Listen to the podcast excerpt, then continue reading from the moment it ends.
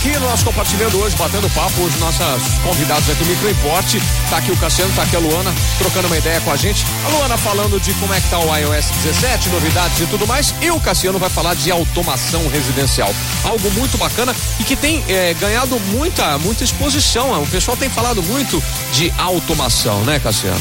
Isso, a automação ela tem, fica, tem sendo mais, é, tá sendo mais difundida agora com maior frequência, né? Na, na, alguns produtos, tem alguns produtos mais baratinhos, é, lâmpadas, tomadas, disponíveis em supermercados, tal, é, marketplaces, Mercado Livre, etc. E o pessoal tem comprado e tem começado a automação é, menor antes uhum. de fazer aquela automação da casa inteira. Sim. Para experimentar é, um controle de um ar condicionado ou um uhum. controle de uma lâmpada, né? Isso é pelo Wi-Fi. Isso, pelo Wi-Fi. Não tô falando bobagem, não. Não, não. É Wi-Fi. Tá. Esses dispositivos mais baratinhos que você compra online, instala você mesmo, normalmente eles são Wi-Fi, uhum. é, trabalha naquela rede padrão 2.4 GHz, tá. como aquela rede antiga mesmo do telefone sem fio de antigamente, sim, sabe? Sim, sim. É, para uma automação pequena, imagina um apartamento pequeno, uhum. com poucos pontos de automação, até funciona. Uma, duas, três, quatro, cinco lâmpadas, talvez. É, mais do que isso, começa a ficar um pouco complicado a manutenção e a estabilidade do sistema. Mas é legal. Tá. Dá para fazer, dá para começar. Entendi. Ah, então é por isso que quando você pensa numa automação mais complexa, aí entra aquele, aquele lance de ser cabeado, que é o que você propõe. Isso, quando você faz uma casa completa, por exemplo, eu estou fazendo uma num condomínio aqui perto de Bonfim, ela tem 126 pontos, no caso circuitos só de iluminação. Imagina se eu coloco tudo isso em Wi-Fi. O tanto de Wi-Fi dentro da casa comunicando e dando instabilidade, caindo. Imagina assim, o seu vizinho coloca um roteador mais potente, dá interferência no seu e aí você perde a conexão de algumas lâmpadas e para dar manutenção nisso é extremamente complexo. Então, nesse caso é 100% cabeado. Entendi, entendi. Não, não, não vai ter é, risco de ter instabilidade e queda. As lâmpadas quando você compra aquelas lâmpadas é, que você mesmo instala, ela é 2.4, você põe o aplicativo da lâmpada, configura ah. e aí vem uma criança e liga e desliga ela três vezes, pronto, ela reseta sozinha. Sério? Sério. Ai, caramba. é. Então por isso que o cabeado tem mais segurança. É. Isso não acontece. Não, no cabeado, não, não. O cabeado não... você pode desligar e ligar mil vezes lá que não vai dar não problema. Vai dar não. problema, tá? Não.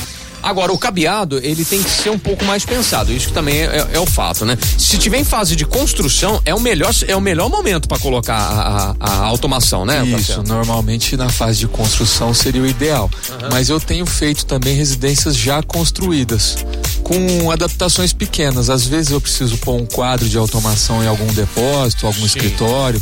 Às vezes é uma caixa embutida na parede, às vezes uma caixa de sobrepor, quando a pessoa não quer quebradeira nem nada, né? A gente consegue fazer adaptação em residências mais antigas também. Tá. Dá para fazer. Então é possível, é possível. Sim, sim. Agora, para saber se é possível, como é que é, o que que tem que fazer, é bacana chamar para fazer um orçamento sem compromisso. Precisa fazer um estudo ali, né? Isso, é, é legal se, se, puder combinar comigo uma visita, mas antes da visita, se tiver a planta da casa, a gente dá uma estudada, uns pontos. Legal, é interessante legal. ver quantas cortinas, quantos aparelhos de ar, quantas iluminações, lâmpadas, circuitos tem é, o que, que é possível automatizar. Aí eu faço uma visita para a gente ver um local adequado para colocar esses controladores de automação, de forma a facilitar a manutenção, é, a instalação e tudo mais, né? Uhum. Eu vou sem compromisso algum, só me ligar, me chama no, no WhatsApp.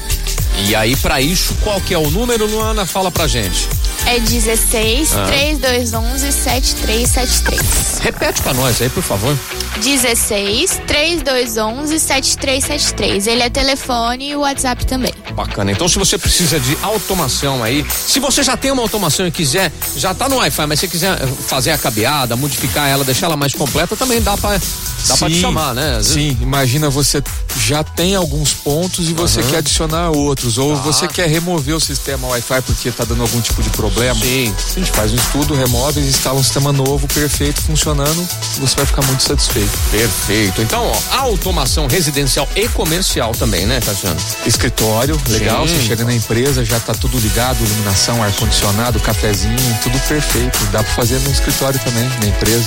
Doutor Pimpolho colocou até para o RH para dispensar um funcionário que chega atrasado. Dá Não, pra... doutor Pimpolho é muito sacana, ele tá O doutor Pimpolho, nesse calorão, ele tá lá na praia, tomando uma, ele desliga o ar-condicionado do escritório dele e deixa os funcionários dele no calorão. No calorão, é isso aí.